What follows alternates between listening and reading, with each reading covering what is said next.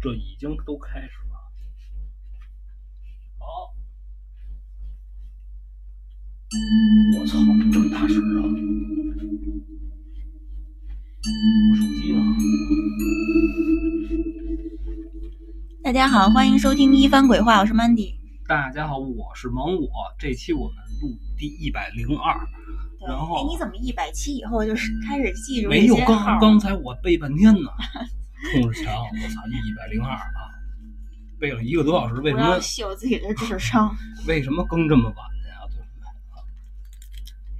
啊，谁先呀？听你的，你先呗啊我先那，我先来讲一个听众投稿啊。啊这件事儿呢，发生在二零一八年，当时她和前男友在台湾环岛自驾游，在这个开往花莲的路上，突然下起了暴雨，导致晚上十点多才到台东，所以他们就打算说晚上先找个附近的酒店住下来，第二天再接着走。哦于是呢，就在大众点评上搜索，发现有很多已经订满了，只有一家在十公里以外的一个叫花莲什么什么某五星级酒店，哦那个地方有位置，价格也不贵，就定了。酒店呢在山顶上，跟着导航一路开上山，在这个盘山路上走的时候，又开始下雨了。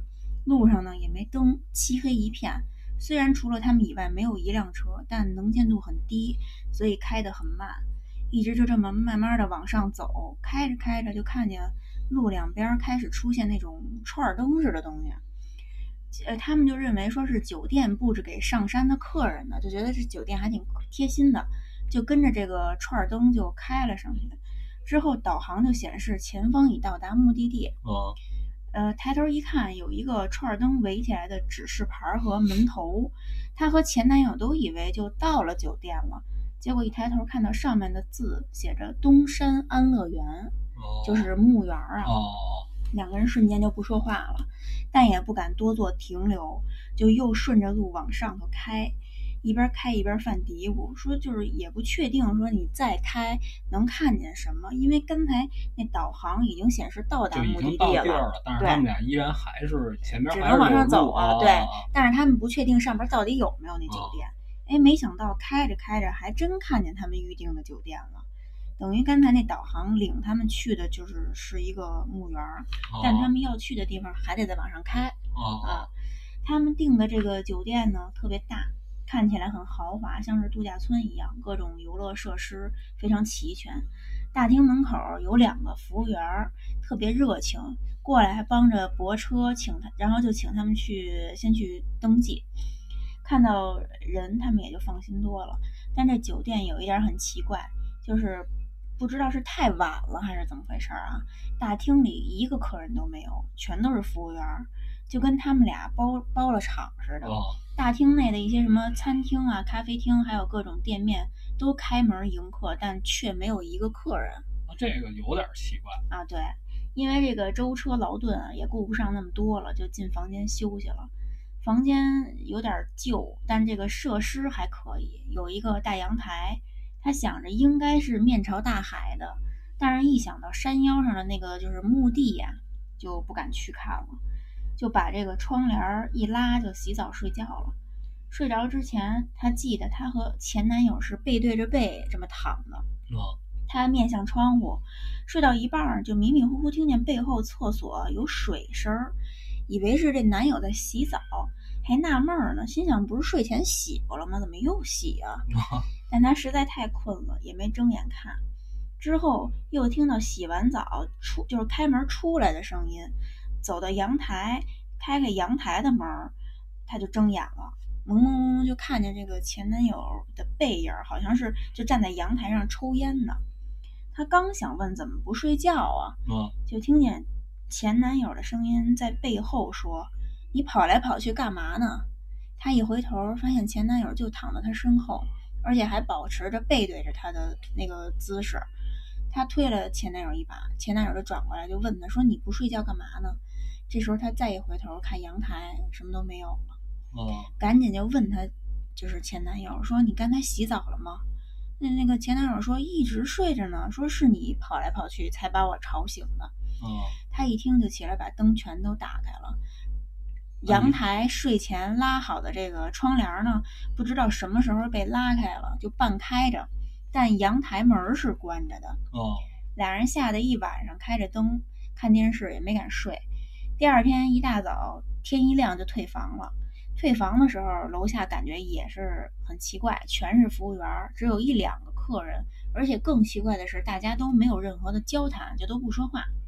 下山的时候挺诡异的这个。啊经过那个安乐园的时候，他还特意的就拍了视频，但不知道为什么这个视频一直是没有声音的。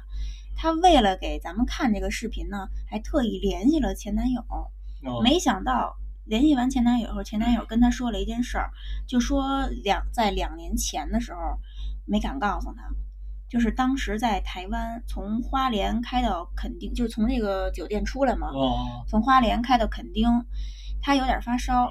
据说，呃，这个前男友就据这前男友说啊，在垦丁的那几个晚上，半夜他总是会突然坐起来，嘴里嘟嘟囔囔的，也不知道说的是什么。前男友听不懂，但也不敢叫醒她。她坐起来就十五分钟、半小时的，之后就自己躺下，就躺躺下就接着接着睡。对，啊前男友一开始以为她是不舒服，后来就才发现她是睁眼在和谁说说着什么话。哇这前男友呢吓得不轻，也不能就说丢下她不管啊，啊就只能就这样，就是每天晚上就看着他。但是就好在他就是跟人叨咕一阵儿，就自己躺下来又睡啊。对，这件事儿一直就憋在前男友的心里，不敢说，就怕吓着他。直到最近，他不是投稿要这个视频嘛，前男友才把这件事儿告诉他。因为毕竟也过去两年了，然后感觉也没发生过什么不好的事儿，说也就又想起来就哎又说了是不是？他这个当时他确实是有一视频，然后嗯他是白天啊，挺大一墓园，就那个门头挺大的，对，我也啊看了。我还查了一下，那个那个墓园，据说是风水极佳的一个地方，就是什么东临什么太平洋，西倚什么花莲西，反正就是呃特别好那个风水。我觉得是他们上山的路上，就是发生了什么事儿不是就是招到什么东西，啊？就是就是非常黑嘛。啊嗯，然后那个东西呢，可能就是呃干干扰了这导航，把他们哦带到了这个墓园儿。没有，我觉得导航这东西哈，嗯，就是它定位不是特别精准，我觉得是正常的。但是他们也发生了奇怪的事儿，这确实。可是我觉得只要你一离开咱们这边了，嗯。它应该都特别准才。啊，你先别管这导航正不正常吧，啊是是我就是说，他不是结果是碰见了奇怪的事儿吗？啊，对，所以我就感觉应该是导航就干扰了这不是什么呀，这个奇怪的东西干扰了导航，把他们哦带到墓园儿。但是这个不知道为什么要把他带到墓园儿，他嗯们没停下来，然后这个东西也没下来，就跟着他们到了酒店，啊然后并且跟着跟着这个这个投稿的这个听众到了垦丁，到了别的地方。我我明白你的嗯意思，等于他就是说什么呀？你那意思是想说，如果说他们就到墓园停下来，对，就是进了墓园，也许就把这个东西啊就送回去对。我一开始就以为他是一个就是搭车客的那种感觉，啊，对，就是因为他没做停留，所以才跟着回了酒店。你是这意思吧？我我我有有点儿是啊，有这可 能，有这可能。不过人家这个视频啊，嗯咱提前没跟人打招呼就不发在群里了，其实也没有什么可怕的。人就是为了让我，人就是为了证实我们确实到过这个地儿。对啊啊，就没有别的而且他这个酒店我查了一下，好像也是花莲非常有名的酒店，啊就是游乐设不是什么各种设施都特别好，哦里边环境真的挺漂亮的。啊！嗯，没看到有什么其他就是因为咱们自己查这件事儿呢，还抻出了另外一个特狠的一个事儿，对，是吧？然后放在下期，因为因为我们因为没看，对没没好好准备，就怕给人说说错了，所以对，是一咱们下个案子哦，对对，所以咱们下期聊这个事儿。你这事儿就说说完了是吧？好，我我给你说一个，就是最近啊，他是怎么回事儿？本身啊，人家不是咱们的听众，然后呢是咱们群的一个小姐姐，她说啊，我有一朋友遇到了一点奇怪的事儿，告诉说希望能破梗，告诉你们聊聊。这么着，我们加的微信。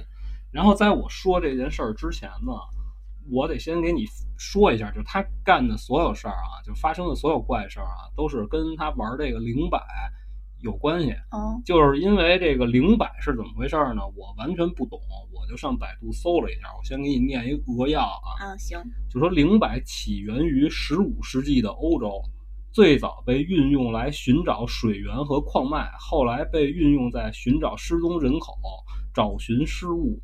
找寻能量点，能量点是什么东西？这是变形金刚嘛？找能量块儿，我操！健康咨询、水源净化、食物选择、探测人体气场和动植物健康，甚至在战争中被使用来辅助寻飞弹基地、搜寻飞弹基地。你怎么那么搞笑啊？而在近代，更进一步成为能量操作的工具，包含改善关系。能量治疗、财富调整等等，使用简单的重物如石头、金属、水晶等，以绳子绑起来自然下垂，再从它的摆动模式中读取讯讯息，啊，找出解决生命问题的答案，是认识自己的法门。哇哦，不二法门，就这么一东西，你知道吧？然后他呢也是第一次试，然后他第一次试呢，他他跟我说的啊，然后我也没让他给我解释到底是怎么回事，因为他好像也不是特资深，因为他第一次玩嘛，他就说我买了一个小的灵摆，非常听话，嗯，然后就是第一次调频，就是调整频率啊，可能是这意思啊，说都挺好，哎，就没什么事儿，没什么事儿之后呢，他就做完这个灵摆这个事儿之后，就准备自己论文去了，就是还挺忙的。然后呢，就发现自己这个手啊上边有好多锈迹，就觉得哎，这好好奇怪，我哪儿也没没弄什么东西，怎么会沾一手这个呢？然后就询问了一下他买这个灵摆的这边，然后人家那边店家就说是这个链子它掉色儿，它本身是金属的，就是说你有点掉掉色儿是正常的，他也没往心里去，就这样呢就扔那儿就没管。结果第二天早上一起来，他左手这胳膊就是前边这小臂这儿就一大片，因为他有照片儿，然后呢就全是就感觉是被什么这个有颜色的水给泡了，泡了之后干了，就一大片。哦，然后他就说我这个左手绝对没有碰过这个灵摆，再加上呢，他就说我没有任何家里没有任何地儿，就是说是有这个液体渗出，或者说比如说哪儿漏了怎么着，一律全没有。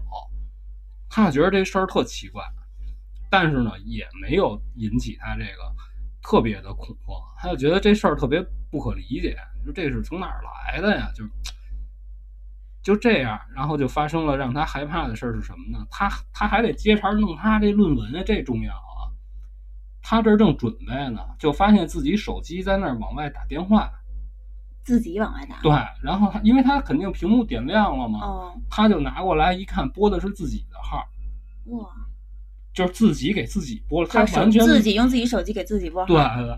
然后当时他就有点害怕，他结果他当时他是怎么着？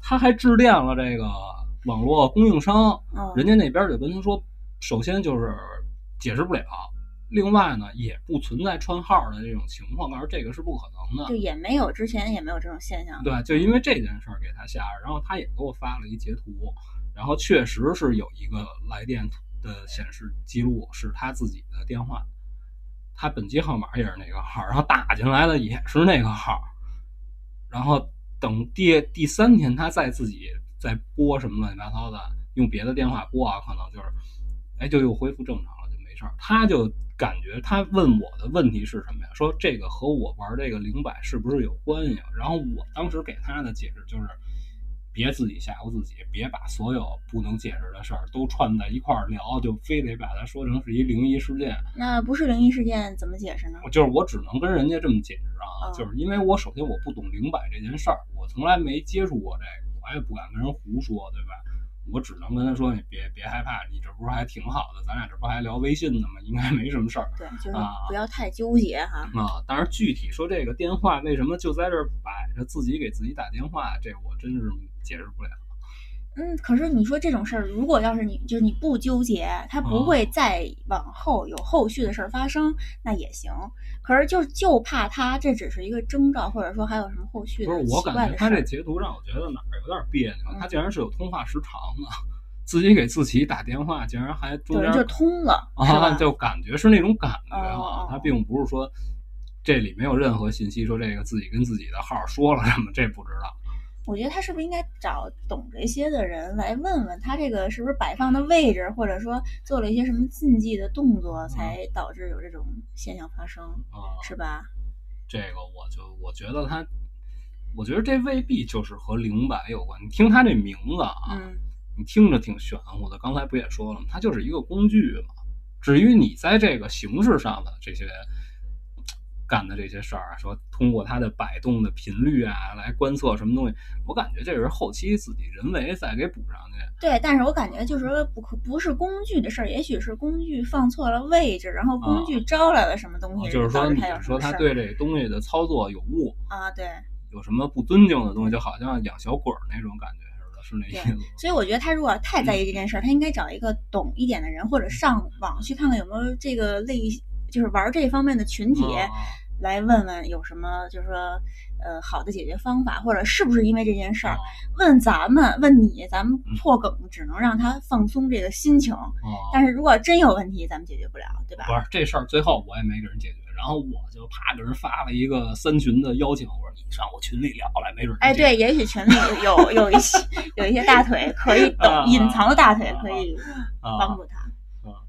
就强强行给人给人变成变成我群群众了啊，群众嗯群众还行，然后他这件事儿就说完了啊，这他这挺短的，但是就是反正你们谁咱们群的，或者说听我们节目的，你们谁能懂这灵摆这事儿怎么回事儿？对，你们给我谁是这圈子里的人，是吧？你，你们没事儿给我们留言，给我们解释解释，我也明白明白啊，谢谢。不过这人家人家就是想问我是怎么看的，人没说让我当成一投稿这么聊，你知道吗？哦，这求就是一个求助帖，求助对帖，对对啊，OK，这个就说了该我了是吧啊？我接下来还是一一个投稿，这位听众讲的是他朋友的经历。他朋友在法院工作，经常加班到晚上十点多才回家，平时都是男朋友来接。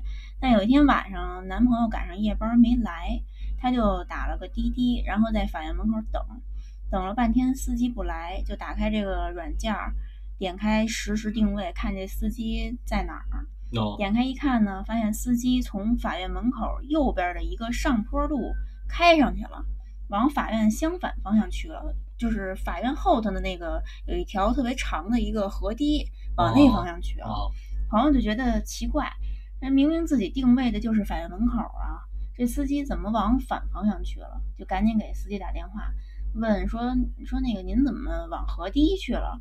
滴滴那司机就说说不是你叫我上河堤接你的吗？我靠，这个厉害，啊，朋友说没有啊，说你你赶紧下来吧，说那个我在法院门口等你半天了，说然后那个就看这个实时定位显示这司机就掉头就回来了，呃呃挂电话没一会儿，就司机就到法院门口了。朋友一上车就问说说那个您怎么上河堤去了？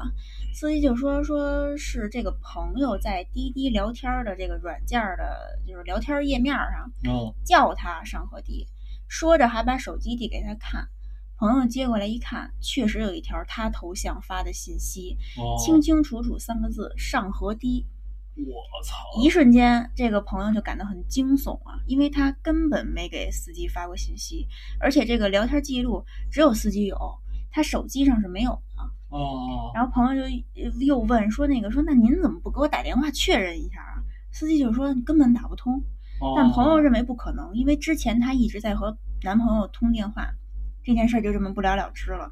事后，据这个投稿这位听众他的分析，他说这位司机应该是遇到了不干净的东西。首先，这个法院所在地的前身是个乱葬岗，哦，这司机呢在去医院不是什么法院接朋友的路上有东西，就通过这个手机软件儿引这司机就是发了三个字嘛，上河堤。那河堤不就在法院后头吗？上河堤的路口离法院门口就几十米的距离，非常近。好在这朋友觉出不对了，就看出了看了这个实时定位救他一命啊，就叫这司机掉了头啊！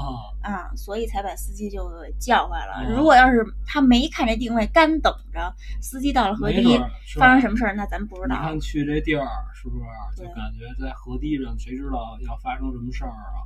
对，就是对呀、他这个厉害，我我觉得这也跟刚才那投稿都有有相似的地方，哦就是一个莫名其妙的，就说是意识体吧，啊就通过咱们现在的设备，就干扰咱们现在的设备，啊，然后来达到一些目你不觉得就。你现在刚讲的这个，嗯，这个更可更可怕一点儿，因为他这个就是有一个目的性他。反映出来了，这东西已经对是吧？对，你刚才说到一半儿的时候，我还以为就是是分享故事这人，嗯，他招上什么不干净的东西了，就冒充他要骗这个司机司机，要不然怎么能用他自己的头像跟司机聊句天儿呢？等于只不过是他提供了一个媒介啊，等于其实是看上这司机。可是当他当他发现不对的时候，嗯，他又把司机给叫回来了。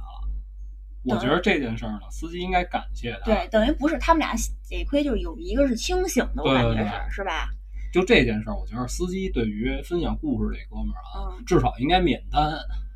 这应该是一个小姐姐吧，我也不知道是。哦，嗯，然后她，而且她，你看她，就是这个这个小姐姐，她待的那个地方是法院门口哦，啊，我觉得那个地方应该是非常，呃，就是安全的地方吧，因为你不是有一个应该有一个国国徽对吧？对，对我觉得这法院不是能招上脏东西的对儿。他说的这不是有一有一乱葬岗吗？是这就是他说这个反正前身是乱葬岗，哦，嗯，这周围可能都有点儿按理说不应该呀，可是我这个金色盾牌是不是？我这个也可能只有这种非常正气的东西，啊才在那儿才能镇着一些奇怪的东西吧。这庄严肃穆、威力无边，就是因为不他在国国徽下，所以 这个小姐姐就是一直都保持清醒的状哦态、啊。，我操，有道理。对，然后司机在来的路上招的不干净的东西，可能就是那路口儿，哎，发了一上河堤。啊，嗯，这事儿挺神奇的啊对，啊！行，你这你这你你没有破梗啊？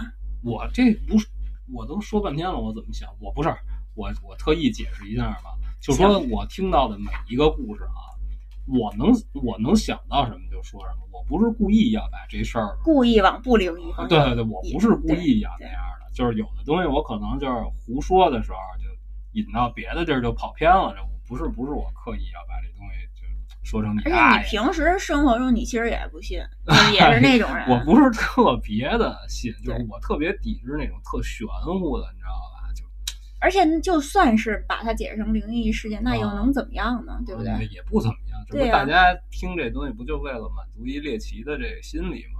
啊，真的假的？你这一听就好玩就对完了。而且我觉得就是这种不确定，就是超自然的东西，大家就应该都互相包容一些不同的声音，就那天有人信就有人不信。上期咱发完之后，有一哥们儿给咱留言，嗯，告诉你这不合理，告诉骑着摩托车还能看见怎么怎么着，这不可能，告诉你那么快。我觉得是这位朋友没听懂。哦不是不是他没听懂，我就说什么呀？我们本身首先我们是转述，是吧？有可能就是我说的有记错的地儿，经常不是我也老记错人家这个重要细弧的部分没跟人说啊，是不是啊？再有一个就是什么呀？这东西呀，为什么我们这个叫道听途说呀？是不是？就是一说一闹的事儿，你听你挺高兴，这就这就行了，这就达到目的了啊！这个你说不是不是他，我觉得他完全是理解错你的意思了。他那个就是好像是两个人坐在摩托车上还是怎么着，反正但是你说的不是这个意思。对，反正不管怎么说呢，他肯定是非常认真听我们节目，这个感谢啊，欧耶。对对对对，然后咱们就继续了啊行，该你了。啊！然后我跟你说一个，就是我小的时候，因为那天咱俩不是聊这天儿来的嘛，嗯就我住筒子楼的时候，我我小时候就是有一点残存的记忆。好吧我，给我给你我给你聊聊，当时我们家啊，我们家特奇怪。我我刚我刚一开始跟你聊的时候，我跟你我重新说一遍吧，就是我们家当时住这筒子楼啊，就特别特别的小，是一特别小九平米一个小屋。然后我之前好像在节目里也说过，当时我住的那个院儿呢，那院儿里直接堆的就是煤，就是什么呀？我从四楼啪窜窗户出去，没事儿摔不着，就是到三楼的时候，差不多就都是煤了，你知道吧？那煤山倍儿高，你蹦下去没事儿。就那么一情况，也非常混乱，条件也不是很好。我就记得是怎么着啊？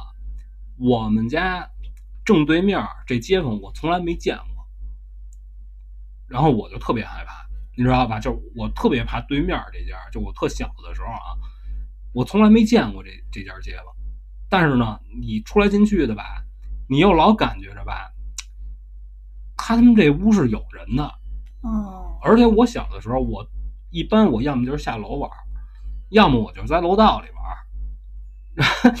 就是他们家就你经常在这楼道里满满世界跑着溜达玩啊，跟跟同学，你对所有东西都是有印象的。他们家经常会有这种就是有人住的痕迹，就因为他这东西啊，以前你可能没见过啊，就是这碗柜都放外头，他有人做过饭什么的，他这乱七八糟你是能看出来的。嗯，啊，然后那会儿也都是在楼道里做饭，你知道吧？一人一个煤气灶都在外，就所以这楼道里非常混乱。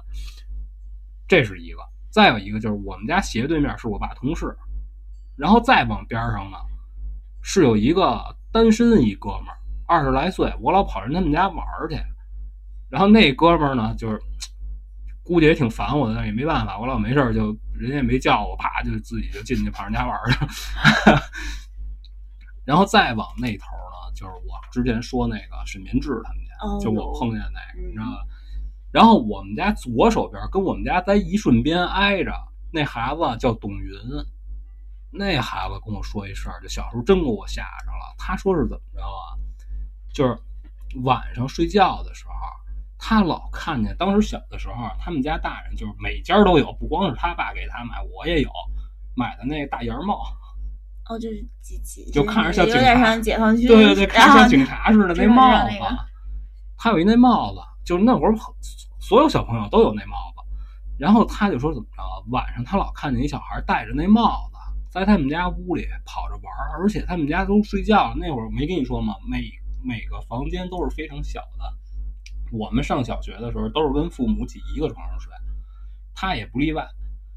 他就看见那小孩在他们家这仅有的这几平米这地儿，在这儿跑着玩，戴着他这帽子。我他看见了呢，他不敢说话，为什么呀？他害怕呀，啊，他害怕，害怕，他也不敢跟他爸说。他不是一天两天，你知道吧？他不敢跟他爸说。当时我印象当中就是那会儿，你想管孩子就，你你稍微一惹点什么事儿，就给你给你两巴掌，啊他爸他爸老揍他，你知道吧？啊他也不敢跟他爸说。然后呢，他就跟我讲是怎么着，告诉我爸咳嗽，我爸一咳嗽，那小孩就不就不跳了，就不玩了。哦，就有大人有动静，他就站在他们家门口，那小孩就甭管玩到哪儿啊，就就是离门口比较近嘛，就是那会儿的房子，你进门就上炕，那孩子就站那儿看着他们，就是往床这方面这边看着，就是说动的时候，最后一个动作是什么？一咳嗽，他对，啪就停了，就在这儿哦就静止了，看着床的方向。哇，真可怕！我说那你当时我也没问他，我说你能不能能不能看见他这个眼睛什么什么这脸脸部，他说也没说。就黑暗中肯定看不见吧？就是看不太清楚，嗯而且他害怕。再说你像小孩儿戴一戴那对、帽子啊他当时那意思是说什么？那孩子又瘦又小，戴着他那帽子有点不合适，哦，你知道吧？然后呢，他爸有的时候不光是咳嗽一声，他爸有时候起夜或者晚上起来喝水，一开台灯，啪，这小孩凭空消失。就只要一开一开灯就没有，黑暗中就有。哎，他就借着他爸开灯这功夫，他也起身。他整身是为了干嘛呀？他想看看他那帽子还在不在。结果结果他一看，他们那会儿家里因为地儿地儿小嘛，嗯都在这门上歇仨钉子，啊，对对对，他那帽子就在那上头挂着，就从来没动过的痕迹，就是没。哦，他给我当时给我讲完这故事之后，给我造成非常不好的影响，嗯，我也害怕。我不是跟你说我小时也有一帽子，啊，我是我首先我也有这么一帽子，虽然我不怎么戴吧。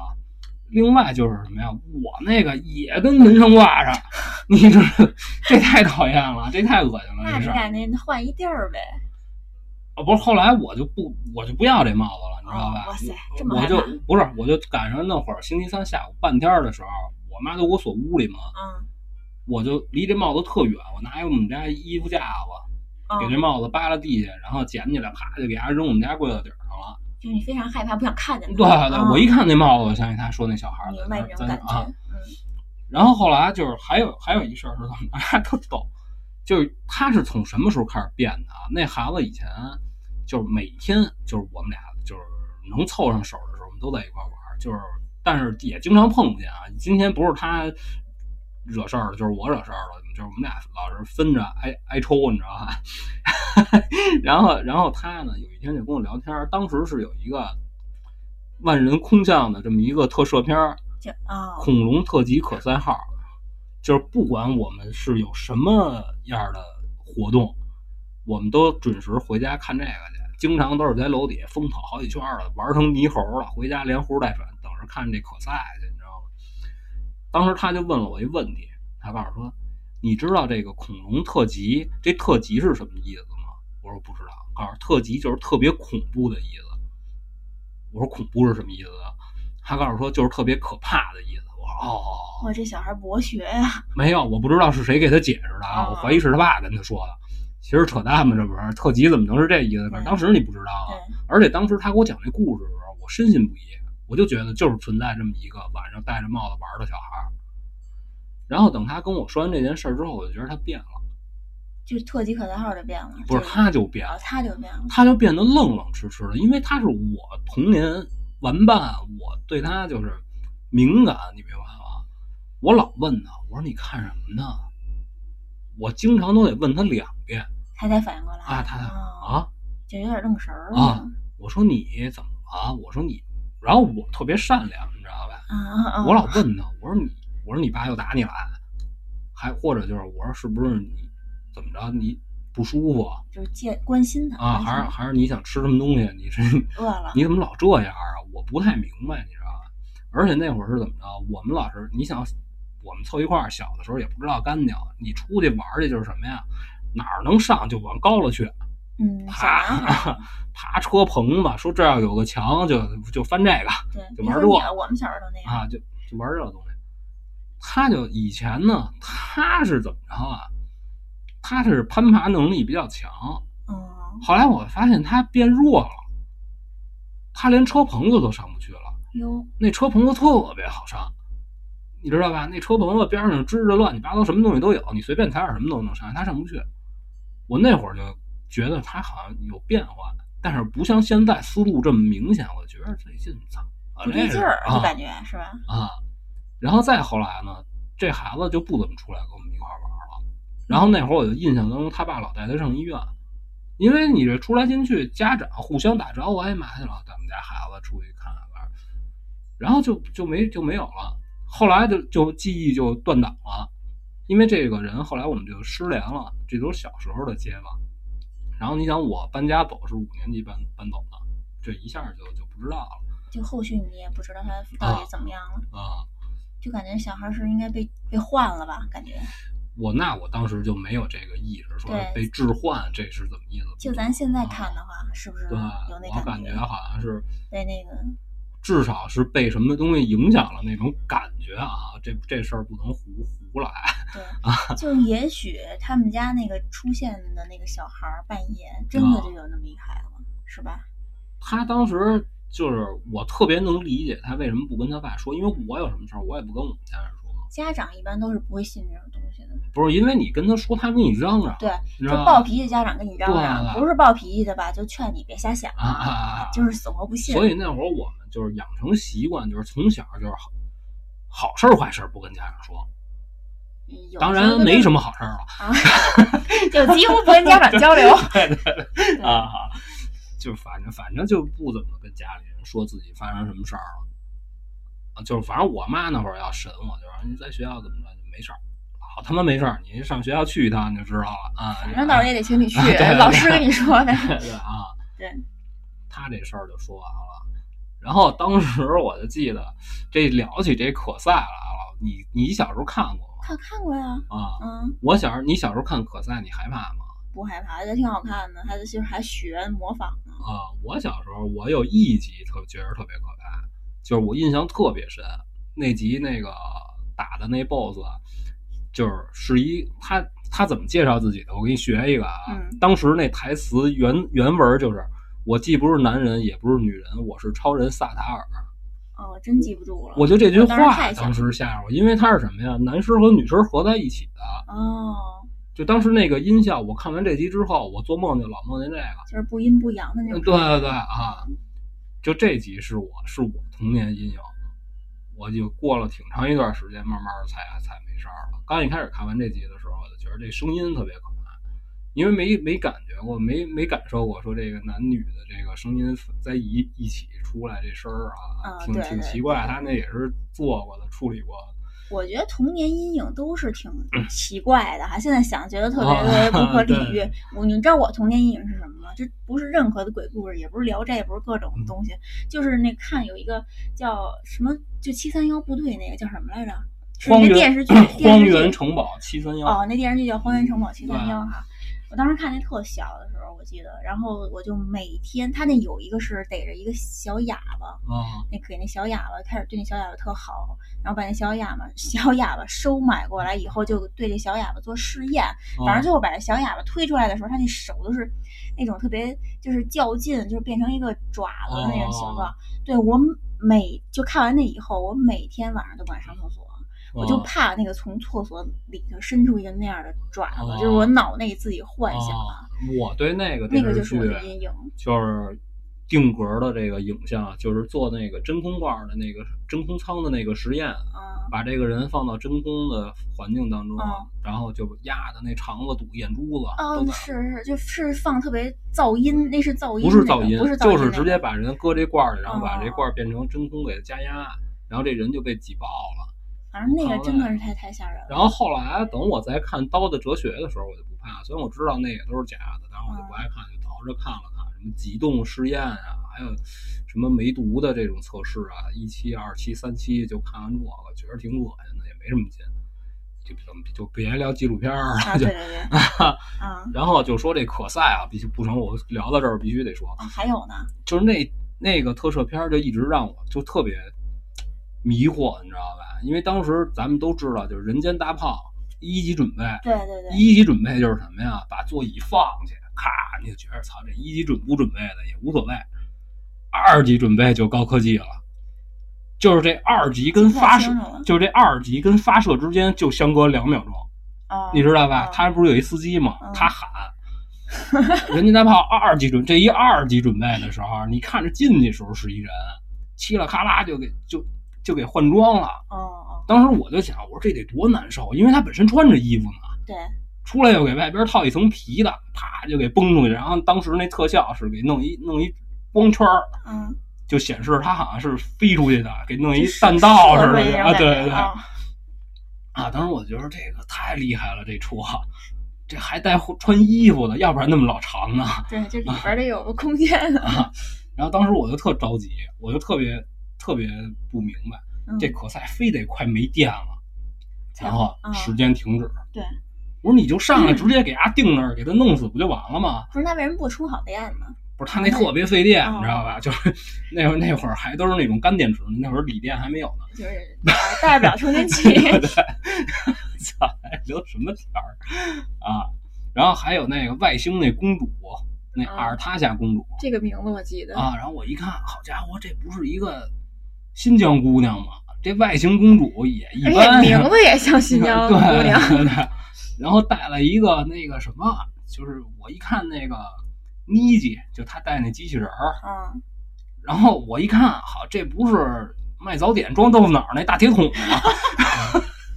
反正桶状的呗。然后那手就是我们家洗衣机那下水那俩塑料管子哦哦哦哦，有点印象，有点印啊象。，那妮姐就是就是一装装豆腐脑儿那早点那桶，然 后然后还有那葛的咪子，你就看好多小朋友治疗近视嗯，带那东西，我说哦这不就这个吗？我觉得你特别神奇的地方就是啊能把一些这种科幻的或者特摄片子里边啊的东西跟现实啊相结合。然后然后我就后来就觉得这个可赛挺逗的啊，就挺神奇的。就不可怕了吧，就挺逗的了。不是我后来就没有什么那什么，我老幻想着就是外边那大铁桶，要不然就是我们学校接热水那个。嗯，我说这不会就是妮基吧？哪天它亮了，啪再跟我聊个天儿舞的 啊那你说要说咱们小时候也挺有意思的啊。就是啊就是只就是见的东西特别少，就是啊只就幻想只局限于那些东西，是咱们幻想的素材。啊，然后然后呢，后来我们同学我们长大了，我们聚会，嗯我们同学就问，告诉哎，你给我说说当时那个可赛里边那队长那是干嘛的？我死活想半天，我也不知道他是干嘛的。就当时能记住，现在那队长等于就是给他们加油的，那 队长屁用都没有 我是一点都不记得那里边剧情，啊等。于就是你不知道，就是自始至终不知道那人到底是有什么。对，我从来没见过队长发生过发发发挥过任何作用啊嗯，这就别聊这个了啊，那该我了？这一下就扯远了啊。对，我先讲一个特别短的一个事儿，就是几句话能讲完那种啊 因为我之前特别早的鬼话讲过这件事儿，就是他那个豆瓣儿有一个帖子，啊说就是有一个网友，他有一天做了一个梦，梦里是在一片丹霞地貌，就是应该就是陕西那边的那种嗯地貌这不太懂啊。就是红红色的那种，哦哦哦嗯，然后有一个女孩儿就在梦里向他求救，甚至还梦见就是那个人给他那个手机号都非常清晰，就很多细节，还有他自己梦见他在这个那个山上往下看，就看自己跑啊什么的一些啊细节，他就醒了以后就不敢再睡了，然后他就把这件事儿发到这个豆瓣儿的某一个组里，然后有网友就说。你应该去帮这个女孩儿，要万一呢？你打电话试试，或者你报警怎么样的？啊，但是他最后都没有成型，他就觉得是不是你说这一个梦人能信吗？报警之类的，反正他就没有任何作为。然后也有人劝他不去管这件事儿，说你可能就是梦里这个女孩儿，如果你去了，你就变成了梦里这个女孩儿，就说的非常悬。总之最后他就对这件事儿就置之不理，就不了了之了这个梦。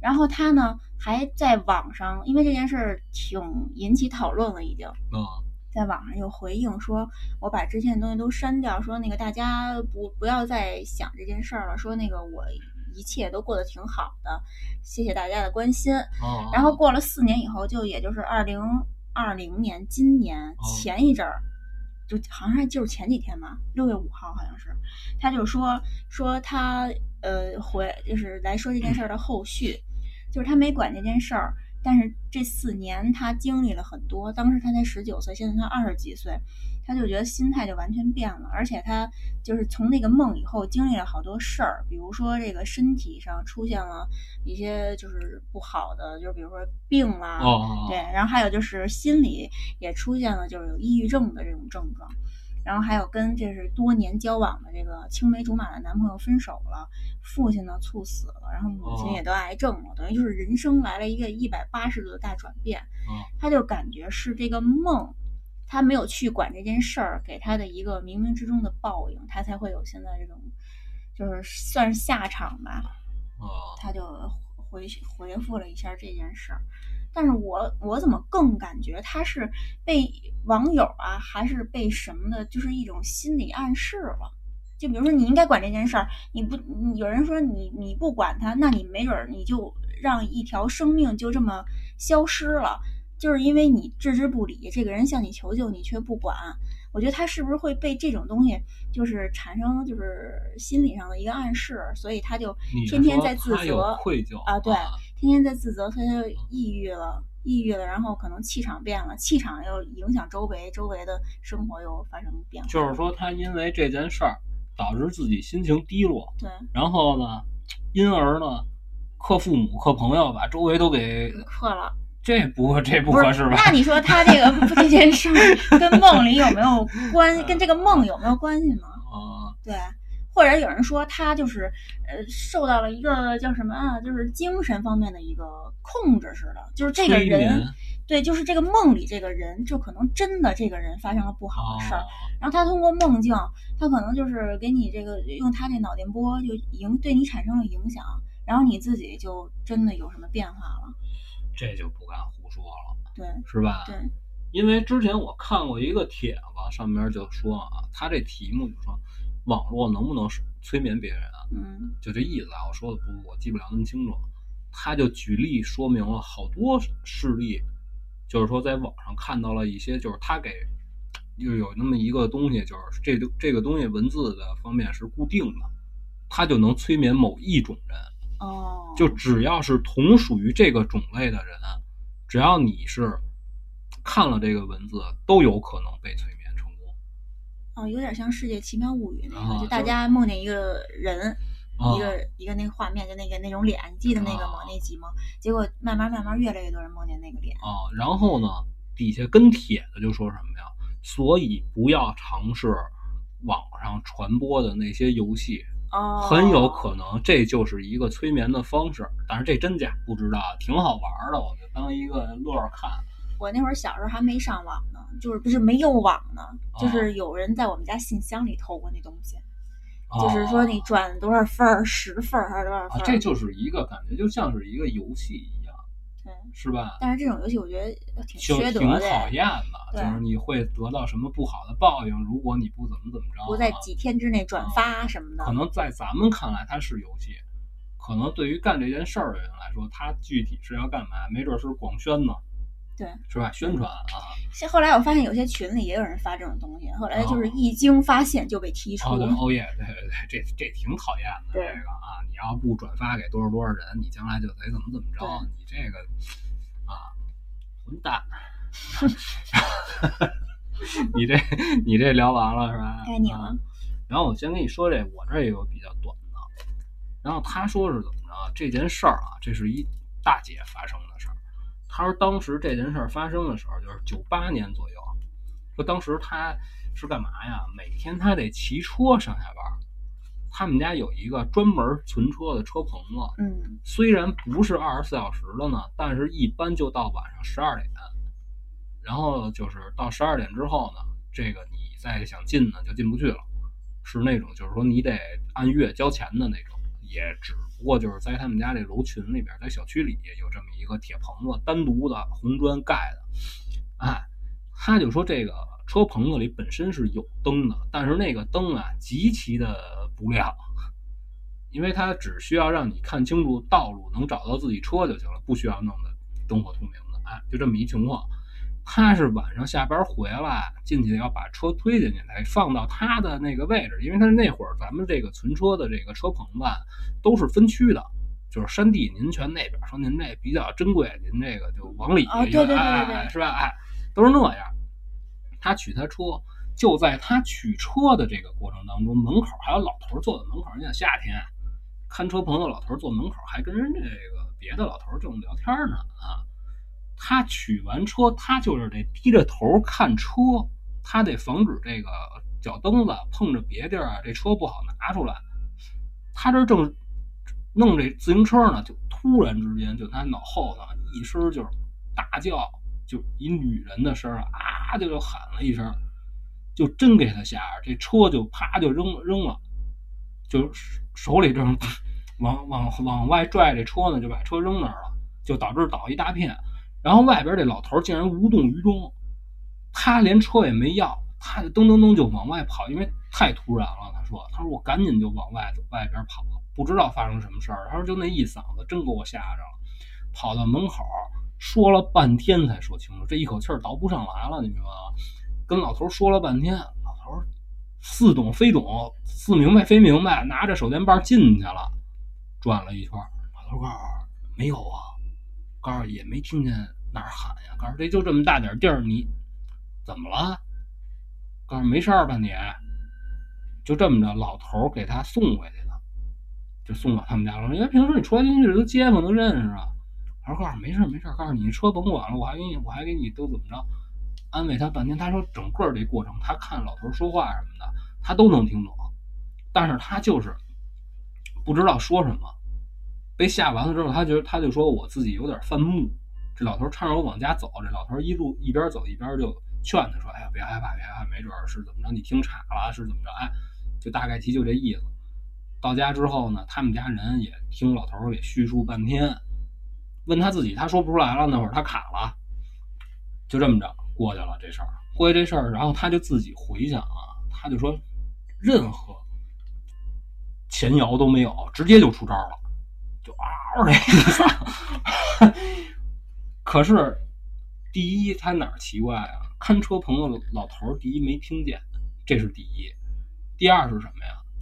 就是再回去找的时候，没发现哪儿有任何不对的东西。这就是他认为就是他发生的一个，就是让他永远都忘不了的一件事儿。但是他说那声儿特别，等于那种大的那种程度，应该方圆几里都听得见，结果老头儿没听见。对，就就是他他就是属于那种就是什么呀？你正在非常聚精会正常的、正常的在啊干自己每天都干的一件事儿，这是你生活当中每天必须要做的一件事儿，非常普通的一件一个事儿就突然有一个声音，啊啊。可是这车棚子你越推越往里，它不能说这一车棚子还七八个门儿，它就是死的，你从哪儿进从哪儿出。对呀、那你说他是不是就是一藏在里头一什么东西，比如小动物一类的他说的说肯定是一人叫，人的事儿？啊嗯，那就不知道了。这个我也解释不了。我说你是不是那会儿就看了什么恐怖片儿啊什么东西？他说并没有，他说平时不会去刻意看这个东西。但是我要是一女的，还是就不喜欢看这这种对对对啊，他这事儿就说完了，我就觉得这个我还第一次听说，就突然之间在脑后头就来一嗓子，这确实吓人。但是一般都是人吓人，他这谁也没找着，这个有点儿全没有人啊哦这种感觉倒是嗯完全解释不了。啊，不知道这声儿是从哪儿来的。可是你要细想，他发生的这件事儿，你要自己往你身上套，我觉得要是我的话，我也得死那儿。就不是你先别说后边有没有人，是不是鬼，就这一声儿就给我吓对对一跳了。哈。对，因为我之前不跟你聊过嘛，就是我是干嘛？我已经上初中了，我已经都搬走了那会儿，就是，然后我爸也不是因为点什么事儿，在楼底下正说我呢，在我那一层，我在这站着，我爸在这坐着，我爸正说我呢，突然之间外边就喊上了，真真吓我一跳，就那女的喊救命啊，就喊，然后我爸出去了，我也要出去，我爸说你你等会儿吧，我去吧，我爸转了一圈回来，我爸告诉我没事儿。哇，这个感觉还挺吓人的。我感觉他也没仔细查看，因为他回来的非常快，你知道吗？他可能 你觉得，我觉得你爸可能是去一半儿觉得有点不对，因为没有仔细找。因为真吓人，就是这个人啊，他在发生危险的时候，比如说你生命受到波波及了，你这就要要你命的时候，他喊出来那声儿确实吓人。那有没有可能是从别人家里传？不不不，就在我们家窗户外虽然离着哦挺远的，就能明确知道是对，在外外边，因为他如果在空旷的地儿，在大街上喊，有回声。对，你能嗯听出来是嗯在是在外边。啊那你这件事讲完了，啊该我了是吧？啊我今天还有最后一件事儿，啊这个呢是一个天涯帖，好久没讲天涯帖了。嗯这位帖子的楼主讲了自己上大学时的诡异经历。楼主的大学呢，在北京的定福黄庄附近，挨着一个精神病医院。定福黄庄我都没听说过这地儿。嗯，就周围当时呢挺空旷的，西边是高速，东边是个偏僻的小村庄。这是他们学校其中一个校址，大一大二都在那儿上，人很少，就一栋宿舍楼，一楼老师，二楼男生，三楼是女生。上三楼呢要通过室外的楼梯，室内的楼梯不知道什么原因被封起来了。这所学校和所有学校一样，都有很多灵异传说。说这个六几年的时候，学校附近挨着的那家医院是用来关押政治犯的，所以有很多诡异的东西。这个宿舍楼的二楼到三楼之间有一个二十平方、二十平米左右的缓步平台，这个平台搭了一些铁架子，供女学生晾一些衣服什么的。这个平台上呢，有一个井一样的那种口儿，嗯就可能比井井小一点儿。从这个口儿往下看，底下是一个封闭的屋子，没有门窗。后来听说二楼的男生宿舍老是闹鬼，据说这个平就是传啊，说平台下面那个屋子就是特殊时期的形式，在这个形式里弄死过很多人。嗯，这个楼主呢曾经特别好奇，就从这个口子往下看，就看里边是黑乎乎的，什么都看不见。一开始只是传说，传说闹鬼，后来就越传越凶，导致二楼的这帮男生都不肯在那儿住了。到了大二下学期再回来的时候，平台就被铺上了瓷砖儿，啊整个平台就好像整个被加高了。啊那个井口呢就被封上了，就不允许有人往下看了。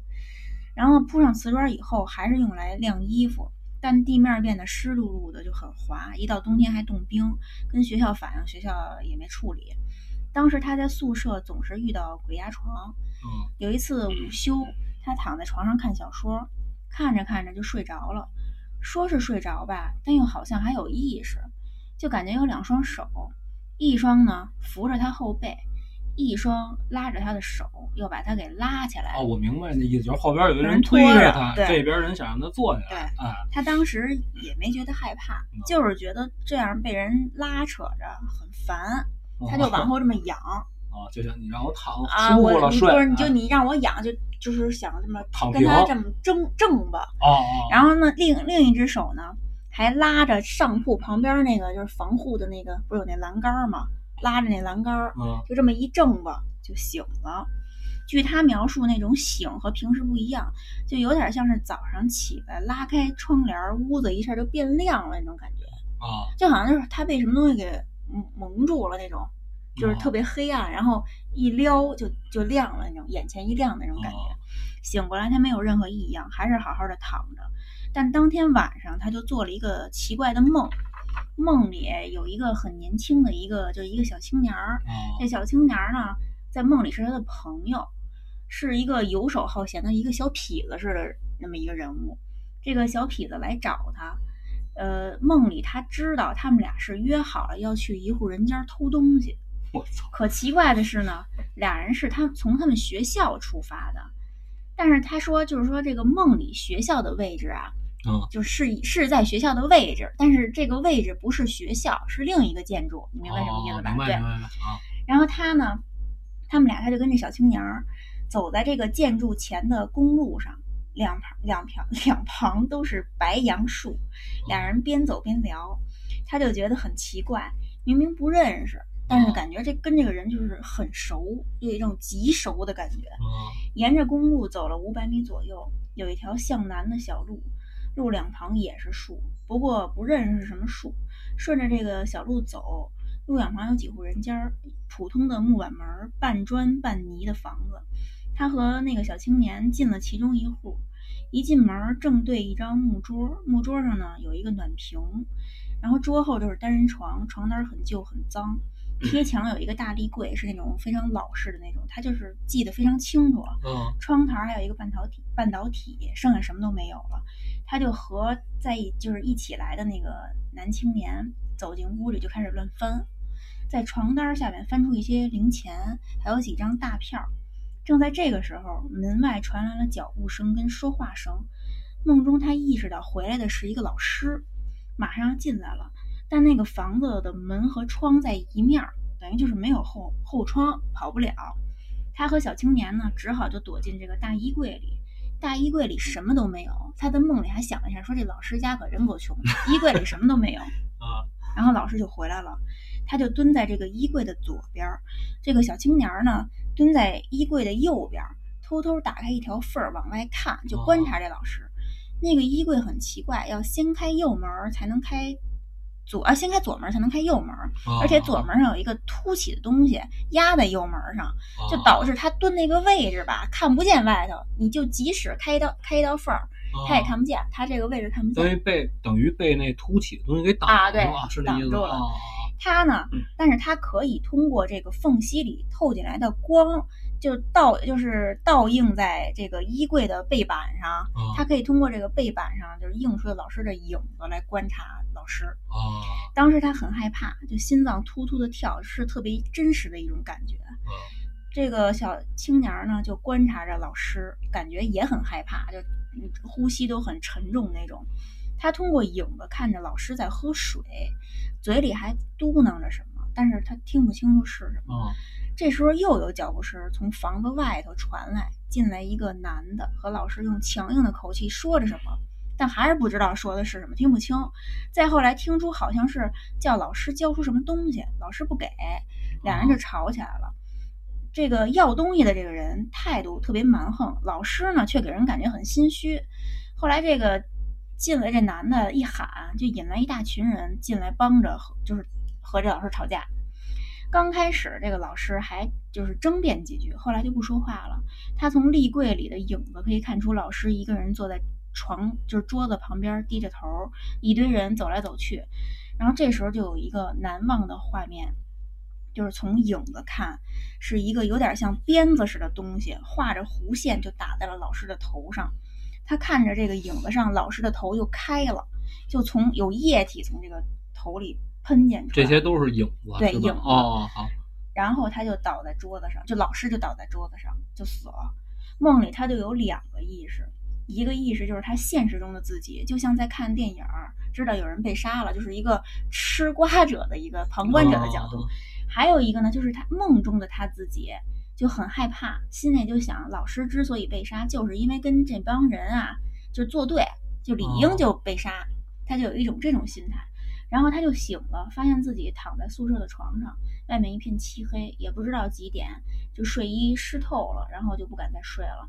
最诡异的事儿就是有一次，现实中他和好友顺着校门口的公路往东走，之前他们从来没去过东面，那天不知道为什么就往东走，走了大概一百米，远远的呀就看见有一片林子，啊位置和梦里的一模一样。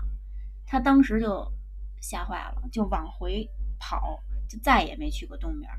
他就感觉就是这个梦 是真的，啊嗯，他呢自己认为那个就是他前世的记忆。他是八三年出生的，真的要是真的是前世的记忆的话，他说可能我的命就是很短。我就感觉就是，嗯、他可能是呃六几年到七几年啊那段时间，也遇也遇见了什么事儿，被杀了，然后就转世了，就八几年就出生了，哦，就他自己解释是那个意思啊。哦，等于他对自己这东西还最终还有一个解解释对啊再后来，他就说他们宿舍就是学校那个租下来的那个宿舍，嗯他说那个房子本来学校租了二十年，嗯，后来不知道为什么他们住了两年，学校就给退了，而且还赔了好多钱，就宁可赔钱也把那房子给退了，不租了。哦然后再听后来再听说，就是说非典的时候，那个房子就被那个楼就被医院给租用了、征用了，就是来收治一些非典的病人，你就知道应该知道是哪儿了吧？哦就是小汤山，哦嗯，然后这件事就完了。哦，就你就今天就都说完了是吧？啊，好，谢谢你的工作，嗯，然后我还有仨呢，我把底下这个稍微短一点的先说了吧。他就说这事儿啊是怎么着啊？他说当时啊，他有一个有过那么一段时间啊，就是境遇特别不好。他就说他是每天上夜班，你知道吧？等于他是工程部，他值夜班，他在酒店工作。就是他说我所在的这个部门啊，特别特别的爽，你知道吧？就是除非是这个酒店某个部门哪儿的什么东西坏，比如说电路报修，那你就找懂电路的人去。这工程部等于就都是一帮就是修什么东西哪坏了找人家，你知道吧？哎，他就因为他说他年轻啊，他说我二十来岁，我刚去什么都不懂，师傅带着。师傅在那玩牌，我在边上给师傅点烟，就干这个的，哎，就这么就这么一情况，值夜班。他值夜班呢，他就说那段时间啊，他就觉得特别诡异在哪儿啊？他每天就是一到夜里上这个他们这个楼道，就是员工专门用的这个卫生间，是在他们这员工通道里边。他说也都收拾的挺干净、挺卫生的。但是他说啊，就是他们这个公共卫生间呢，就是也是那种台儿特别高，他得上一台阶儿，就一一阶儿台阶儿踩上去，开这门儿进去，里边是这坑位。嗯而且呢，它这门呢，这木头门呢本身就高，就底下这开孔特高，你明白吧？等于里边缝隙特大，底下那个对，等于你在外边呢是可以看见里边这人这两只脚的，啊，里边外边也能看见里边，就是就是你在就是你在外啊边，你稍微侧侧点身呢，你就能看见里边这人这两只鞋，你知道吧？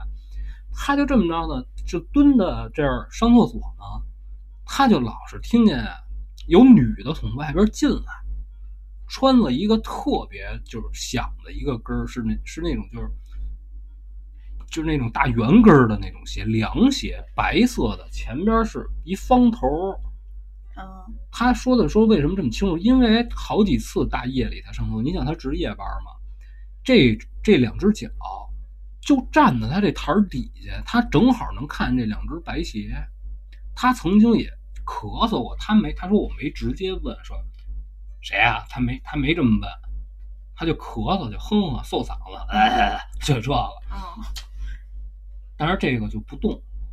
然后他呢，心里有一点害怕，他不知道这人要干嘛，你知道吧？他认为是人，他就一般就赶紧都弄好了，啪一冲水，一开门外边什么都没有，哎，然后他就说这个碰见好几次，然后他就跟他师傅就说这事儿。首先啊，保洁人员穿的都是布鞋，客人呢，就比如说住酒店的客人呢，是来不到他们这个员工通道的这个卫生间的。夜里呢，厨子呢又不上班，就所有可能性全想了，就只有这个大堂的这个一进来柜台的这点人，或者说就是行李门童什么这个，哎，这个有可能。但是这里这些人呢，就很少有女的。人家你比如说人家大堂的这个员工，人家这个女性的人不上他们这厕所，你明白吧？他也跟他师傅叨叨过这事儿，他师傅告诉酒店发生这种事儿非常正常，别理他。别看，别想，告诉他那意思就是说什么？说我不是害怕，告诉师傅，告诉您能告诉我这儿发生过什么事儿？师傅告诉我不知道啊。告诉那您看见过吗？没有啊。这给他说完了，他就觉得当时特别不好，不好呢，他就他也不能上着班的时候一天到晚老跟人聊这事儿，对不对？他说就打我碰见几次这件事儿之后呢，他就发现他回家也能看见。他回家能看见是怎么着？比如他说我在我们家卫生间啊，我也是在这正上厕所呢，或者说我正刷牙呢，就没有任何原因，就稍微这么一侧头，就看见他们家，因为他你想他开着门啊，他刷牙上厕所什么。他说我们家就是我一人的时候，我就开着门上厕所，不需要把门关上。就这个门框边上露出半个鞋头来，就是那白鞋，他在卫生间看见的那个，你知道吧？当时就刷不了了，就腿都哆嗦了。就冲出去一看呢，不是那双鞋，是他自己的运动鞋。哦，我的妈呀！但是，但是确实也是露出一头来，他就觉得我可能被这事儿影响太太多了，就看见白的就吓害怕。对，然后他就跟他自己女朋友说这件事儿了。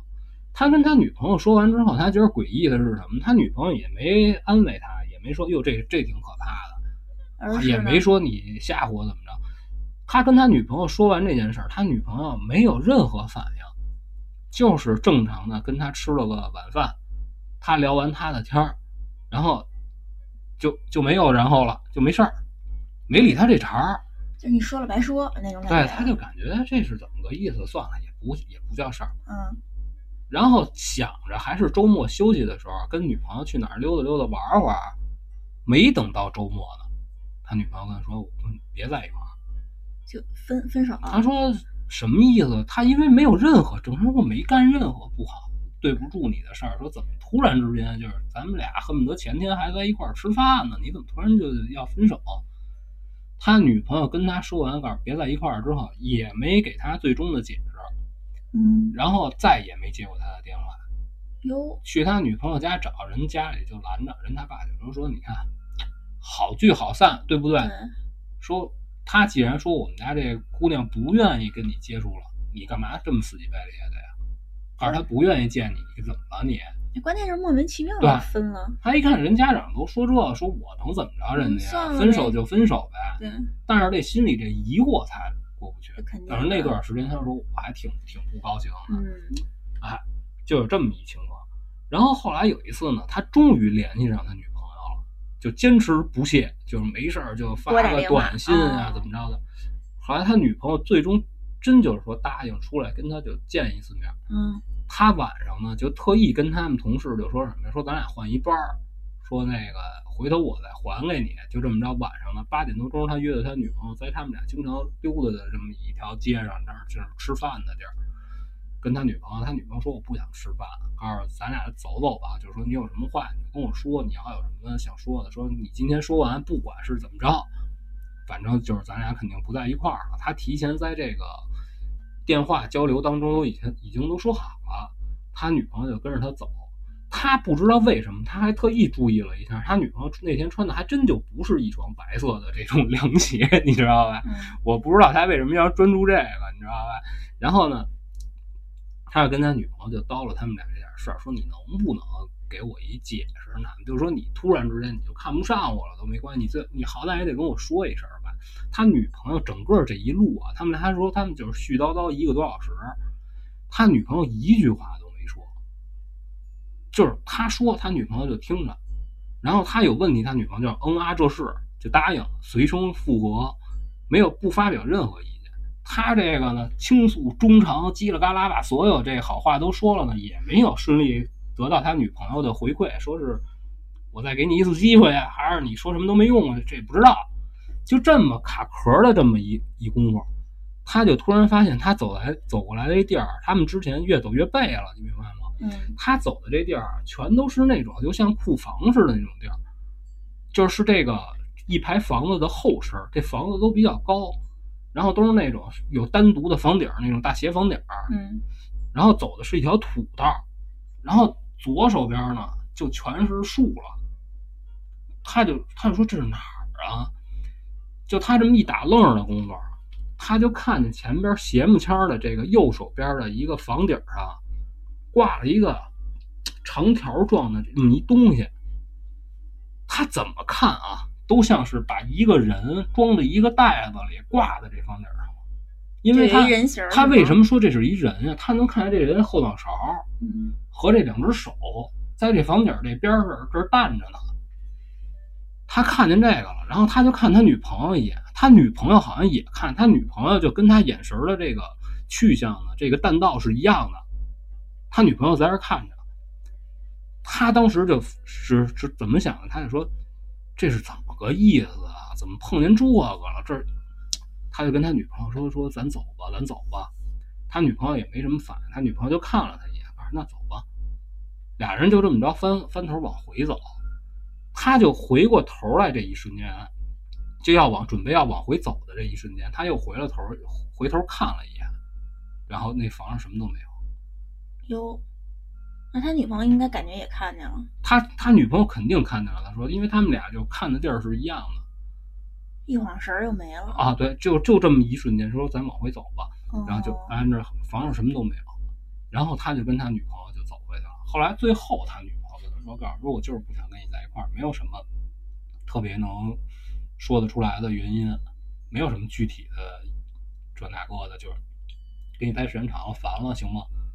哎，他这一瞬间，他反而倒觉得他女朋友变正常了，就这么着呢，就不欢而散。但是他也得到了最终的这个救赎，那边反正人说了，人不待见我了，这也算是一结果有原因了就啊踏实的分手。然后他就感觉回来，他就觉得这事儿哪儿不对啊？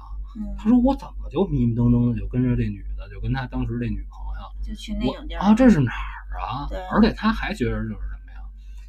我怎么就又走出来了？说这地儿是哪儿？我不知道，因为他们俩，你想这是他们俩恋爱的时候经常待的一条街，就从来没去过那么一个对从来没去过这么一地儿嗯，他觉得特别匪夷所思，而且看见那东西，他说肯定这不是一干净东西啊。对啊，告诉谁谁锻炼身体这么这么练呀？而且怎么就一晃神儿就没了呢？对，哎，还再结合这鞋，他就说从那儿以后呢，他特别害怕白色的鞋出现在他的这个不该出现的地儿。嗯，他自己还穿白色鞋吗？他自己穿哦，因为他自己穿脚上他不怕，可是他就觉得就是说什么呀？说打那以后我再上夜班的时候，告诉我在我他印象当中啊，他说我上了不是四个就是五个夜班，没有任何原因就把他辞退了。单位对，就在这段时间当中啊，他是听见过一次，还是跟原来的走路的那跟儿鞋的那个当当当当那声儿，但是他那个声音没有来到他眼前。然后，可是那次他说是什么呀？我不是大事儿，我是小便，我是在外边的，我没有进到那个。哦，就那小便池的那块儿。对哦，但是他听见走路这声儿，但是他并没有看见之前他看到那双白色的那种凉鞋，这是一事儿，就是没有任何原因。当时领导跟他提的时候，就说我们决定给你调离，那会儿并不说开除，就说觉得你不适合现在的工作岗位，那还给而安排别的岗位，没有，就是那么一说，哦你知道吧？然后就强制性的给他就开除了。对就就走了。哇，啊，然后当时领导跟他说的就是说，哎，小伙子，你岁数也不大，说你是回家歇两天，说如果嗯到时候有什么不行找不着你，回来再找我，就说这个甜乎人的话呗。对，回去了，回去因为这事儿，他爸还数了他一顿，说你看你这上哪儿你不不踏实，人人不让你干这大哥。这事儿大概齐就完了，就结束了。但是他就说，他后来就挺避讳这个大白鞋，对他就是说，他也不是说讨厌这东西啊，就是他去到哪儿，只要是自己的时候，他特别怕就出现这个。就感觉这好像是一什么不祥之物，看见这东西以后，他就就就妻离子散那种感觉。我觉得他这事儿比较离奇是在哪儿？他女朋友到底和这个鞋呀，还有关房上挂那到底是怎么个意思？这个他实在是串联不起来。而且你要这么说，应该感觉就是他 女朋友引着他去了那个奇怪的地方。而且就是说，我觉得后来我就问他，我说你当时为什么也不问问你女朋友看见没看见？而且你女朋友，假如他女朋友要是看见了的话，这也不是一个女生看见这种东西正常的反应。对，而且那她也不正常啊。那比如说要是咱俩看见了，你肯定会说，哎，你看那那那块儿有什么东西，嗯对吧？他就说他看见了，他好像就是说对这种东西也怕，嗯，只不过就是表现的没有那么，就是显然就是一看点什么可怕的东西吱哇乱叫的，人也没有。但是他他说他说他内心实际上是挺怵这东西的，就是而且你想这事儿都过去了，后来挺害怕看见这大白鞋的我觉得好像只有咱俩看见鬼，就是当场就聊。啊。这个事儿就说完，跟后边这个事儿连上，后边这人可是在自己家里，当时就是说怎么着啊？买新房之前是跟父母住一块儿，当时呢，然后他女朋友就说说我实在不愿意跟父母住一起，虽然地儿挺大的，但是出来进去的总会有这生活上习惯啊不一样啊，哎。哎然后这男的就说那咱贷款自己买呗，这么着呢，等这房子买好之后再装修，这那个的，中间反正这就不聊了。最终两个人终于有地儿了。非常开心，当时就还好多东西还都没进来呢，你知道吧？就陆续正在买，比如沙发呀这些，你只不过就是能睡了，哎，就这么一情况。然后呢，当时呢，他们俩就都发现了，她和她老公就都发现一什么事儿啊？就是卫生间这镜子啊就老是勾勾着这个人站在这儿，比如你看见镜子里自己啊，比着自己，啪画一人的轮廓，嗯，带着肩膀下来。你如果我说的不够直观的话，大家就参考那个微信的那个啊，啊，就是、哦就微信没有头像的那个空的那个状态，就老有这么一东西，你知道吧？嗯她看见了呢，她就认为呢是她男朋友，是她老公，她老公看见认为是她，嗯，这是后期俩人交流才知道的，你知道哦吧？大家就互相就是，哎，这讨厌，没事闲的，怀疑这个啊，就把这擦了，然后就擦了之后呢，然后他们家客厅呢，这个就是接近这个要出去大门这块儿，有一个穿衣镜是镶在墙上的，是挺大一块镜子。他们俩就发现站过的地儿，比如说他站在这儿，曾经整理过这个服装，这个地儿就也会出现那么一个印儿，但是只不过和在卫生间不一样的是什么呀？卫生间那就到肩膀，因为它是一圆的镜子，卫生间那再往下画没地儿了，没亮了。外边这穿衣镜呢是一通到底的，直接就拉下来，等于就是上边有头有脖子，然后有肩膀，然后一下咔就下来了。就是你要是站在这两个站在这个影儿里，你就感觉跟自己身高是吻合的，就是比着你画的。而且就是她老公呢，就出现在她旁边这个影像，这个轮廓有两个，他们俩才觉得就是不对，他们俩就说说，是你画的？就是那意思，谁都谁都没有，没有人画过这东西，就觉得是不是有什么不干净的东西。然后当时她有一个想法是什么呀？就是我男朋友想要吓唬我，因为她男朋友之前就干过这事儿，大半夜的给他讲鬼故事，哦，她就严刑逼供，就拷问是不是她男朋友告诉就真不是，告诉真的不是我。但是她也没什么别的办法，人家都这么说了，对啊我也不能因为这点事儿我就不依不饶的。但是她内心当中还是保持了一个对她男朋友的怀疑，然后她就开始干嘛呀？注意她男朋友，她就发现啊，她男朋友真的没干这就种种迹象表明不是她男朋友。她觉得可以排除他了，因为她就是刻意的。她说：“你比如说啊，之前她要下楼要去遛弯，因为她得减肥嘛。她说我要下去遛弯的话，我就会我她愿意去就愿意跟着就跟着。打发生发现这种事儿之后呢，她就每次都刻意叫上她男朋友，这个时候她还没把这事儿就当成是一灵异事件，她认为是恶作剧。他每次都叫她男朋友，叫她男朋友，但是她就发现，就是说什么呀？只要是照过这个镜子，或明显或不明显，都会留下那印儿。都会留下这人形的轮廓。哦，他逐渐的才开始害怕，你明白吧？她就说这个东西，后来她发现是擦不干净的，就你擦完了淡淡的，就是你擦完了之后啊，过一会儿你还是能看出这个轮廓来，就好像是被什么这种就是能腐蚀的液体就是画的画上去的。你当时擦哦一下，哎，擦挺干净的，挺亮。过一会儿你感觉就又能看出来，就导致她干了一什么事儿啊？她就跟她男朋友商量说，我有点觉得不对了，把这换了行不行啊？对呀、就这么着呢，就把这个大的这镜，其实她说当时那镜子买的，就说不贵吧，反正也得花钱买啊，就把这拆下来就不要了。然后卫生间的那个呢也给换了，就都换了。换了之后呢，还是不行，还是不行。后来她就跟她男朋友说说，这到底是怎么回事儿？告诉这个怎么住，这没法住啊，为什么老出这个事儿啊？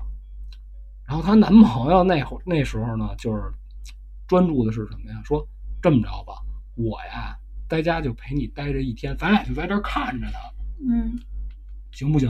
行啊，哎，俩人就在家就这么待这一天啊。她保证她男朋友没从她视线当中消失过，尤其是她男朋友上厕所干嘛的，她都在这儿看着她男朋友。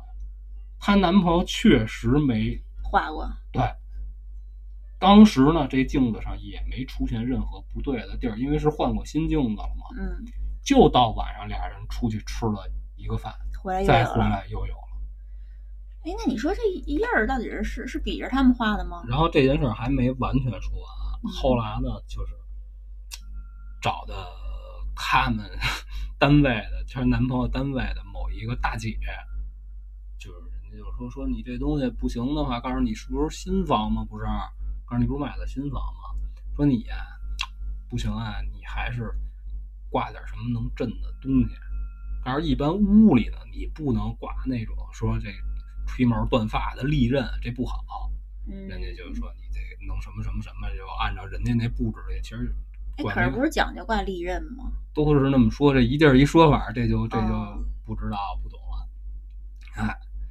然后后来说弄什么呀？最后也没弄什么，因为他挺抵制说在家挂这种就是神了鬼了的东西的，哎，那你说菜刀算利刃吗？不算不算。不算，菜刀它菜呀、哦，你明白吧？哎，然后最后我说，那你后来弄的什么呀？他说最后弄一匾，告诉找一地儿写几个字儿哦，管用吗？啊，就管用也也管用啊。啊，管用。或者就是说什么呀？他就说我有的时候会买点这个冰箱贴或者那种小贴画，我给丫贴上，让你丫画，这不就没事儿了吗就？就真没事儿了。后来就慢慢就没事儿了。他可能是因为刚我们刚住进去的时候啊人气儿不旺，嗯，也不怎么着。那他啊那应该是新房吧？对哦，也可能就是周边整个环境对，可是为什么会浮现出来这东西？其实你要想想挺吓人的，只不过是因为她觉得这是她男朋友在恶搞她。嗯，但其实不是，对，但是你觉得是怎么回事儿？这不知道，这为什么会出现这个？我觉得这个真挺奇怪是，而且我想说的是，是比着他们俩画的吗？啊。对，就是她男朋友只要照过这个镜子，就是那么大小的，对然后她照的就是那样对他们，俩是完全可以合得上这个轮廓的这个影儿。等于就是我，觉得，即便是恶作剧的话，她男朋友也画不了那么精准。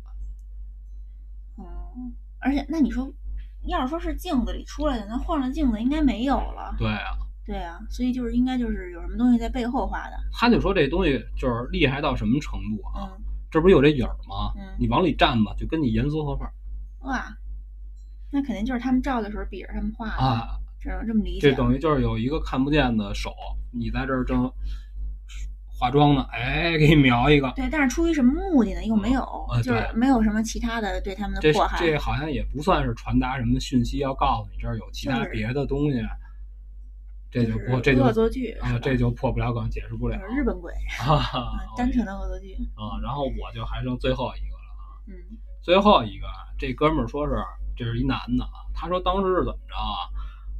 二零零四年、零五年那会儿，他从淘宝上就是买了一批什么呀？就是那种手办的那种尸体。所谓尸体就是什么呀？有异色的，或者哪儿有残残次品，比如说这个底座或者胳膊、脑袋哪儿插不好。他那会儿他说那是按斤卖，他也分等次，也分这质量啊，这个不一样。他说有贵的，是是什么上手办是吧？对手办的各种零件。零件。但是你肯定，他说当时买那个就是好玩在哪儿啊？你要赶上你命好了，你能拼凑出一个来比较完整的。啊，这还挺有意思。对，他说有的东西异色呀，不不是特严重的话，你自己摆着玩的话没问题。说如果你不是那种精益求精的玩家的话，这东西能能要。当然你就当然你就别追求说这东西特别精美，那是不可能的。他说这就买着玩儿，他买的那个是二百多块钱一斤，这东西不按个卖，感觉有点像福袋那种。对对对，这这论斤卖，嗯，你知道吧？他那一箱呢有多的，就有五斤的，有十斤的。他说我买了一个五斤的，就是说先试试水，万一要不错，但是店家对他也有保证，就是说这里边肯定就能出来某几哪个哪个，就能拼出来。对对对，哎。这么着呢，就买了一个，就等了好长时间，就是大概其得有七八天，一个礼拜才到。到的时候呢，他就觉得特别奇怪是什么呀？跟这箱子一起来的，贴在这箱子上，拿胶条就给裱好了。有一个就是塑料袋是黑色那种，他说特别特别的脏，上面全是土。哎，他当时就以为啊，是这箱子里放不下，给弄边上。他就感觉这商家也够糊弄的，告诉这要半截掉了怎么办啊？对呀，啊，然后他就先开箱子呀，他先他光专注玩这个，他就说你可能不玩这，你不知道，说我们都是在这个来货之后，我们都提前就买点五零二什么的，哪有什么问题，自己能修补的尽量修补，就比如说这异色，或者说哪儿见有脏东西了，我们都找点什么清洁剂能给擦一擦下去。他这一倒腾这个呢，就把边上这黑袋给忘了，过了一天了，收拾这箱子拿下去要扔，才想起来，哎，这还有一袋子，这是什么呀？啪剪下来，拆开一看，是一咱们小时候玩的那绿色的那不倒翁，那有两种颜色，一个一种红的红，都是白底儿，只不过是红条绿条啊。对，那不倒翁，他看见那个了，看那个，他说：“哎，这个是怎么个意思？这还挺怀旧的，然后也是挺破、挺旧的，脏了吧唧。”他也擦半天，擦完之后，他就觉得这个是商家给的赠品，还是怎么着？还是为了压分量的？怎么着？也没多想，也没问商家。然后就把这个不倒翁啊，就放在这个他们家茶几上了。然后他说，当时呢，就是家里来朋友一块玩游戏什么的，就觉得这碍事儿呢，就给拿又放在电视放电视那柜子上。放电视那柜子上之后呢，这又正常该干嘛干嘛的时候呢，在什么时候收拾的时候，反正他说不知道，不是刻意的，因为他说我玩这手办，家里本来乱七八糟东西就多。他说不是我刻意的，我就这东西到后来发现出问题的时候，是在他们家。客厅电视后边找了一个看不见这东西的地儿，就搁电视后头了。哎，然后他就晚达这个这次买完这个手办尸体之后呢，他就老是睡睡觉的时候就听见大屋大屋他有两个就是放手办的柜子，就老听见有这个手办倒，就碰着这玻璃当一下。但是有倒的吗？有有还真有。然后或者就是什么呀？有的东西过于。大了，他就说，比如说火影的那些国产的，有好多手办，个儿都挺大的。那柜子当时做的时候，你摆不进去，你知道吧？那怎么办呢？摆外头啊。嗯。告诉有一次晚上睡觉，那东西挺沉的，晚上睡觉都是拼好了的，哗啦那个倒了。他说这不可能说连这托一起倒，说因为那托特别沉。嗯。这上边插好的这个手办的这人物。全都掉地下了，都散了。那只能是有人给掀倒的那样。他就感觉这不可能，因为他说这个手办，它都是挺严丝合缝插在一起的。嗯。他说你要不他妈过去诚心想把这东西弄下来，它不会自然脱落，这个不会的。他觉得特奇怪，有点生气，而且就是说什么呀？那种比较大的造像啊，它不是可动的。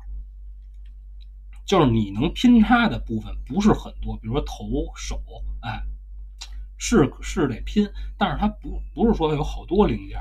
他说我这是怎么回事儿？但是谁那会儿也不能往这个绿色不倒翁上想，你知道吧？后来有一天晚上呢，就是他朋友来他这儿跟他一块玩游戏，他们俩同时在小屋玩，他朋友拿一笔记本，他他拿他笔记本，俩人在这玩呢，就听见外边咣当一声，一出来就是他有一个说挺个儿挺大的，一个是还是金属的，一个就是魔兽里边的一什么大天使，还是不是不是魔兽，是暗黑破坏神还是什么的，跟我说我忘了，就掉了，就给摔坏了，特别特别的心疼，就说这是怎么回事？他才跟他哥们说这件事儿，说我最近，但是他没说我买完什么东西之后，那会儿他没。说我他妈最近好像是怎么个意思啊？就是这东西老自然，我没动啊，我没动它的情况下老自己倒。然后他这朋友就跟他说说那还不容易啊，在这儿支一摄像机不就知道了吗？嗯，他说别的呀，这多可怕呀！要是万一要拍着点什么呢？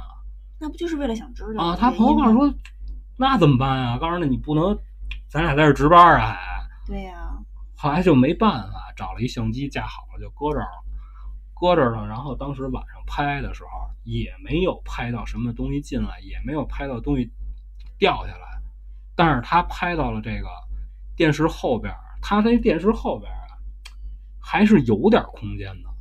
就说他为什么要说这个，就是那个不倒翁在那儿晃是没问题的。哦，就有空间让他晃。对，因为他这个外屋啊，客厅啊，有一那种落地灯，是开着的，灯这个亮度是可调的。它为了出来进去能看得见呢，就把这灯调的没有那么亮，但是有亮，嗯，正好就是这个不倒翁一晃，趴这儿能出半个影儿，哦，你知道吧？哎，就这个是角度的问题，正好这灯能照着这个，只要这不倒不倒翁一露头，就有那影子。哎，就有这影子。当时他们俩是看了半天，顺着这影儿找，才看见是这不倒翁。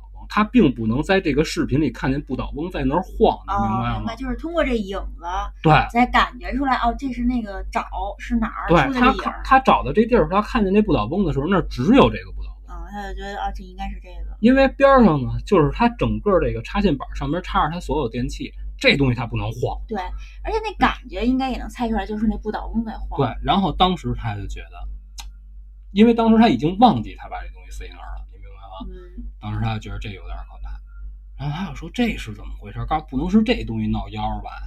然后他就想了一什么呀？他就说，我问问这是不是这商家送给我的？这个本来来的时候，你看这方式就不是特正常。你要来你就都放一个箱子里边，这东西看上去好像是半截加上来的似的。对呀、然后就拍了一照片发给店家，店家告诉我们这不是我们家的，告诉我们家不卖这东西。哟，路上谁给加啊，的？告诉我这绝不是我们家的，告诉说我这已经在分量分量上啊，给你多加了。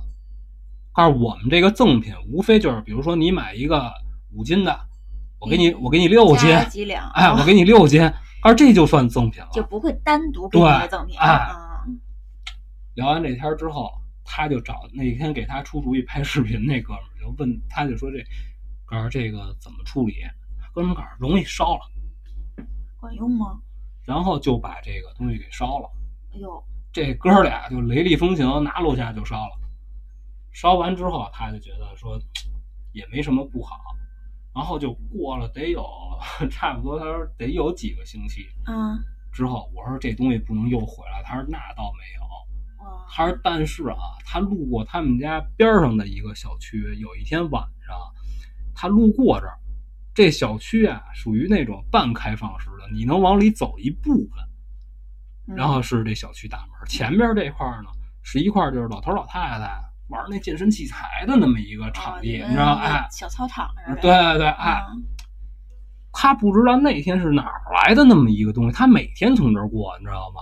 有一也是晃来晃去不倒的那种，但是不是他看的那绿色，那是一大但是也是一不倒翁。看你看上去就画的啊，啊特像那个俄俄罗斯套娃，哦，我知道了，我知道了。然后那东西在那儿晃悠。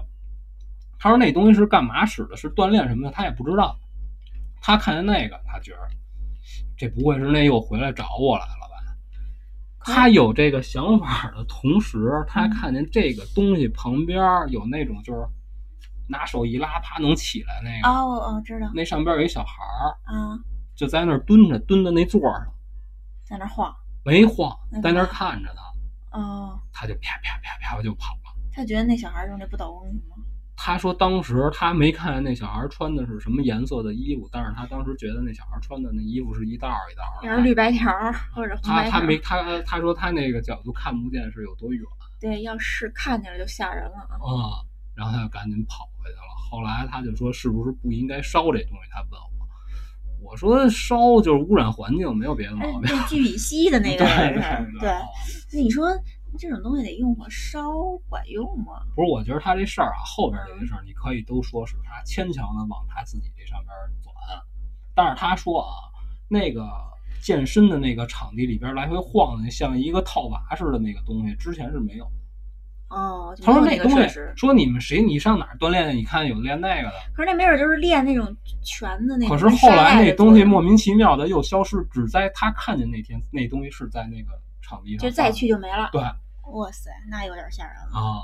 嗯，这件事儿就完全说完了。我说：“那你后来烧完这东西之后，你有什么不好的没有？”他说：“这不没事儿那那还好就送走了，最后就算是送走了吧。啊，这也这年头也挺多的了，这没什么事儿。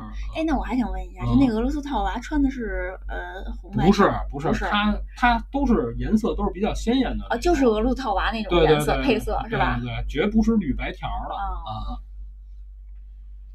这个事儿就今天所有故事我都说完了那好，辛苦你了。啊，谢谢我的工作。对，谢谢你。这这句话好奇怪，啊谢谢你的工作。啊，不是这句话是从哪儿学的呀？啊是当年那个红开演唱会，嗯，然后当时是谁呀？是何勇吧？哦介绍乐队成员，哦，对对对，就是鼓手刘秀松，谢谢他的，就卡了，想想了一秒，工作原来这么来的哦，我我忘了啊。，哦，也谢谢大家。嗯，谢谢大家。哎呀，不容易。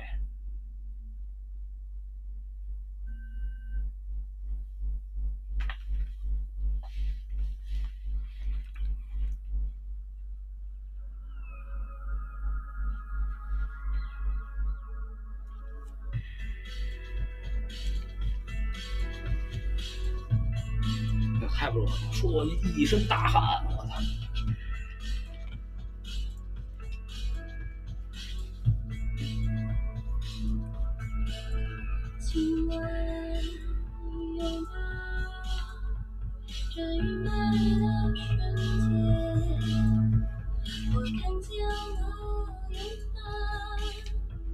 在对窗嘲笑着，填满奇迹。我无悔的誓言，这份付出的依恋。近乎完美的表演。